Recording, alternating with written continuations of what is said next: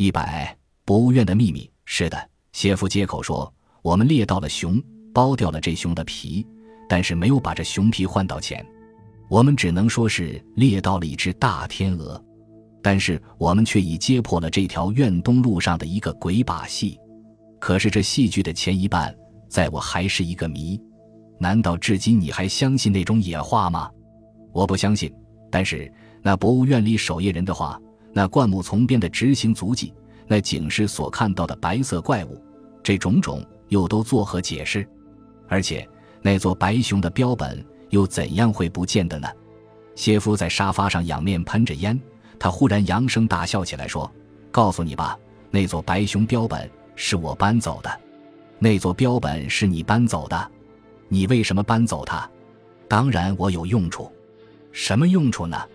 这个你可以不用管。您是怎样走进博物院去的？那无非是借助了几种器具，我没有让那里的门与窗留下任何痕迹。听说那个守夜人患着深度的失眠症，你用什么方法躲过他的视线的？根本用不着躲，他尽力地夸张着他的失眠。实际上，他酣睡得像只猪。那天晚上，即使你把整个博物院的屋子翻个身，看来他也不会醒。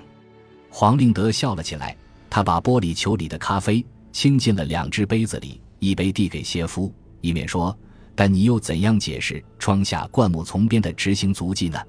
谢夫抛掉纸烟，吊着咖啡说：“我因为那座标本非常累赘，所以我用一根绳挽住了那白熊的脖子。我开了那陈列室的窗，把这白熊从窗口掉下去。前几天下过大雨。”窗下灌木丛边的泥地被雨水冲刷得像镜面一样平。当时我为好玩起见，把那根吊着熊的绳收放了几下，让那熊的后腿在柔软的泥地上颠了几颠。这是那些执行足迹的来源。以后被那些喜欢夸张的人加上了些过分的渲染，于是这件事情变得格外不可思议。黄令德在想：你真会捣鬼。谢福喝了一口咖啡，继续说。我把那座标本从窗里掉了下去之后，照旧把窗关好，拴上了门。我从陈列室里走出来，照例用我的器具锁上了门，因此那些门窗丝毫不留迹象。这原是非常简单的事。至于那柄古代匕首，当然那也是我乘便带走的。您的戏法变得真干净。黄令德笑笑说：“不过那个守夜人凭什么理由他要造出那些谣言呢？”这是在一种顾全饭碗的恐惧心理之下所造出的谎。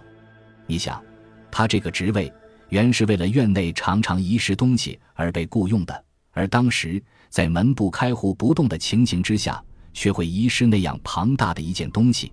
他不造些谎言，将以何辞自解？真想不到，一个外貌那样诚实的人会造出这种离奇的谎话来。可见这个世界上根本就没有所谓诚实的人。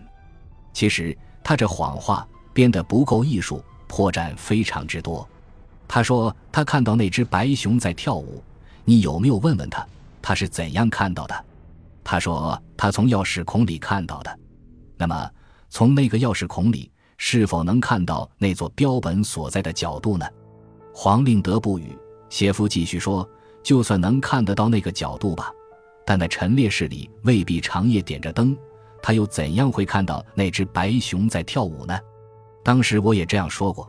他说：“灯光虽然没有，而月光是有的。那么，你有没有计算一下，在那个日子上到底有月光没有？”黄令德掏出了他的日记册，翻了翻日期，屈指一算，那个日子正是阴历的月会。于是他笑笑说：“我上当了，这是粗心的仇报。”谢夫讥笑地说：“在这个世界上，就因为粗心的人太多，所以满世界的各个角落里，每天都有人在制造荒谬的谣言。一件闹得满城风雨的事说破了，原来如此。世上原有好多的事说破了，都不过是原来如此啊。但是有一件事，我仍旧不明白。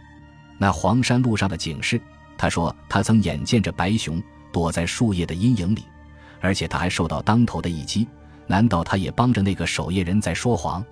谢夫第二次扬声大笑，他说：“说破了不值一笑。当时我背着那座标本从博物院里外出，我需要经过那个警示的身前。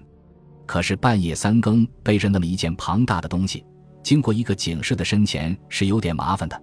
我乘那家伙背向着我时，我把那座标本暂时放在树边，我却悄悄演到了那家伙的背后。其实那个家伙恰巧旋过脸来，我称他在已看见而未看清那座标本的瞬间，在他的后脑上赏了一下。因这小小的玩笑，却使这件神秘的事情更增加了神秘。黄令德听完，忍不住也扬声大笑。他说：“把这样的事说给人家听，人家一定不相信，因为他从头至尾就像是个大谎话。那么你就把它当做一个谎话说给人家听，也未为不可。”他刚说完这一句，忽然把杯子放下来，向门外瑞声说：“为什么不走进来？”随着雨声，有一个人踏着 S 型的步子，踉跄走进了屋子。那个人乱发覆在额上，上装挽在臂间，领带已经解去，忧郁的脸，失神的眼光，样子跟刚才那个被剥掉熊皮的家伙差不多。而这个人却是钱锦清，他似乎已经喝得烂醉。他向谢夫与黄令德纵声大笑，嘴里含糊地说：“说谎的人简直可杀，说谎的女人更可杀。”他一面大笑，一面诅咒，一面倒在床上。不久，鼾声却已随之而起。据估计，他今天外出，一定又是受了 G.F 的气，一定又是饮了太过量的酒，以致弄得这样狼狈。谢父看着他摇头，黄令德也在摇头。黄令德是一个绝对厌恶酒的人，那满屋子的酒味把他驱送到了寂寞的阳台上。这时天还没有亮，四下仍是一片黑，只有对方那个窗帘依然白得耀眼。料想这时候窗子里的另一个精神病患者正为失眠所苦恼而无法入睡。黄令德迎着夜风在想：谢父的话不错，一个具有深度忧郁感的青年的确不宜结交 G.F。但是这个世界上那些自寻烦恼的人为什么有这样多？想念之情，黑暗里陡然有一声熟悉的汽车喇叭声打断了他的思绪。回进屋子一看，那位神秘的邪夫不见了。